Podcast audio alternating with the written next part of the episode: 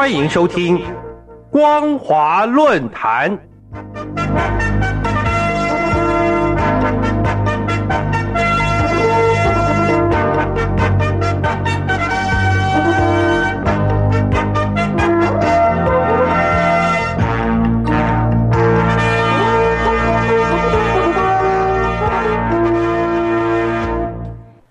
各位听众朋友，大家好，欢迎收听今天的光华论坛，我是兰陵。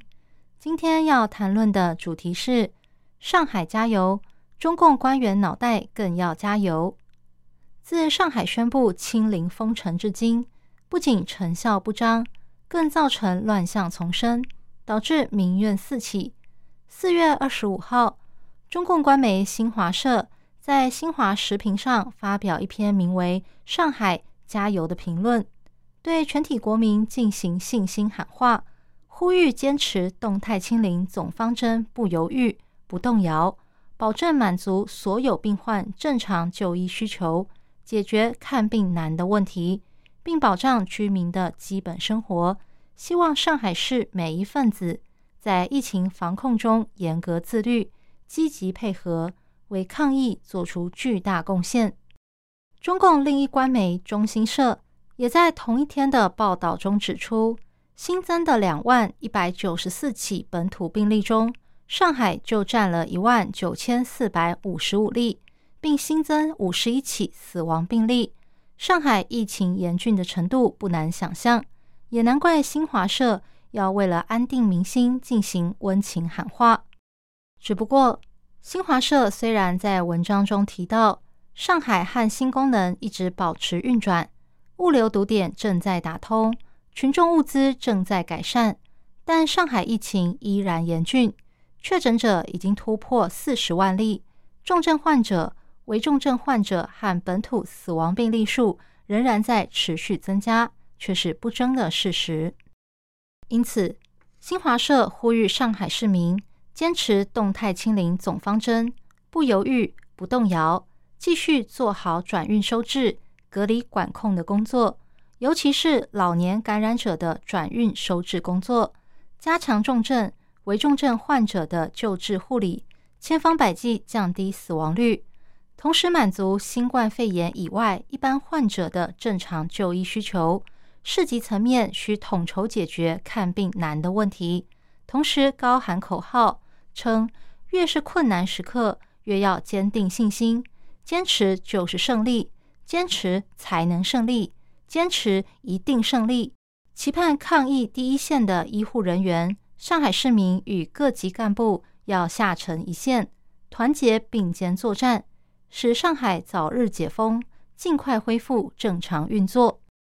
新华社这篇文章透过境内各种媒体管道对外散布。立刻成为许多大陆民众关注的焦点。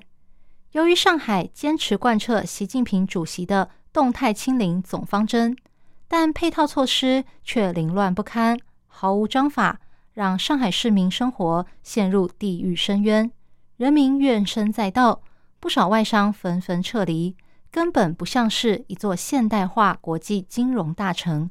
难怪很多大陆网民纷纷有感而发的表示。上海加油，但中共官员的脑袋更要加油。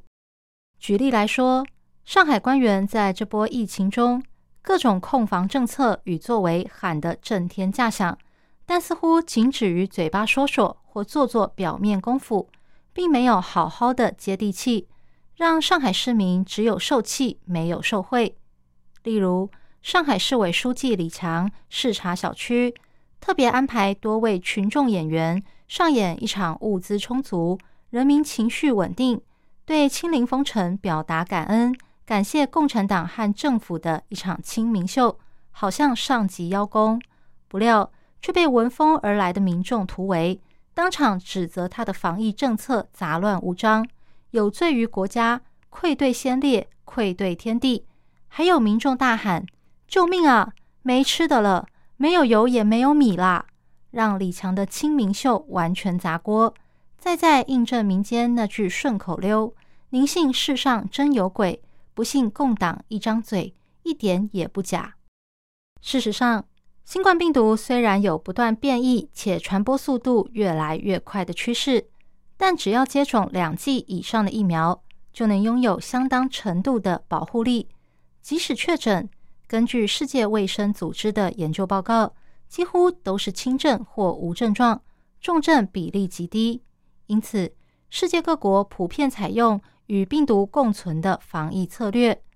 在这方面，台湾在蔡英文总统的指示下，防疫策略以减灾为目标，而非全面清零。